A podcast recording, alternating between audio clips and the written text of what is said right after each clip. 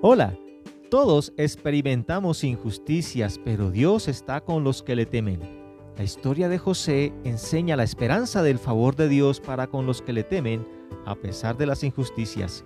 En Génesis 39, 21 leemos, Pero Jehová estaba con José y le extendió su misericordia y le dio gracia en los ojos del jefe de la cárcel.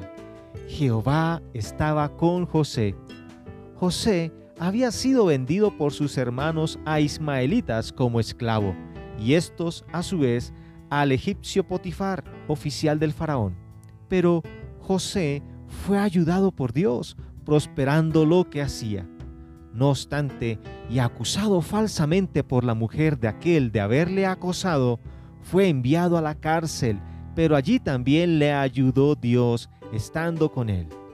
Lo que vivió José fue injusto, pero Dios no lo desamparó y lo prosperó y le extendió su misericordia y le dio gracia.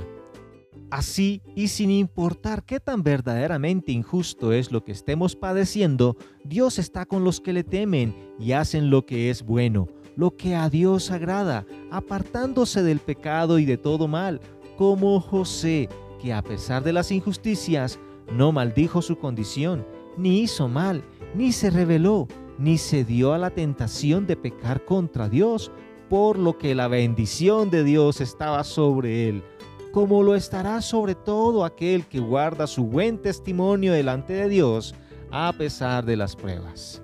Oremos. Dios, gracias por nunca dejarnos y extendernos tu misericordia y tu gracia. Queremos agradarte siempre, aun en medio de las injusticias. Amén te animo a leer Génesis 39 y que Dios te bendiga. Buen ánimo.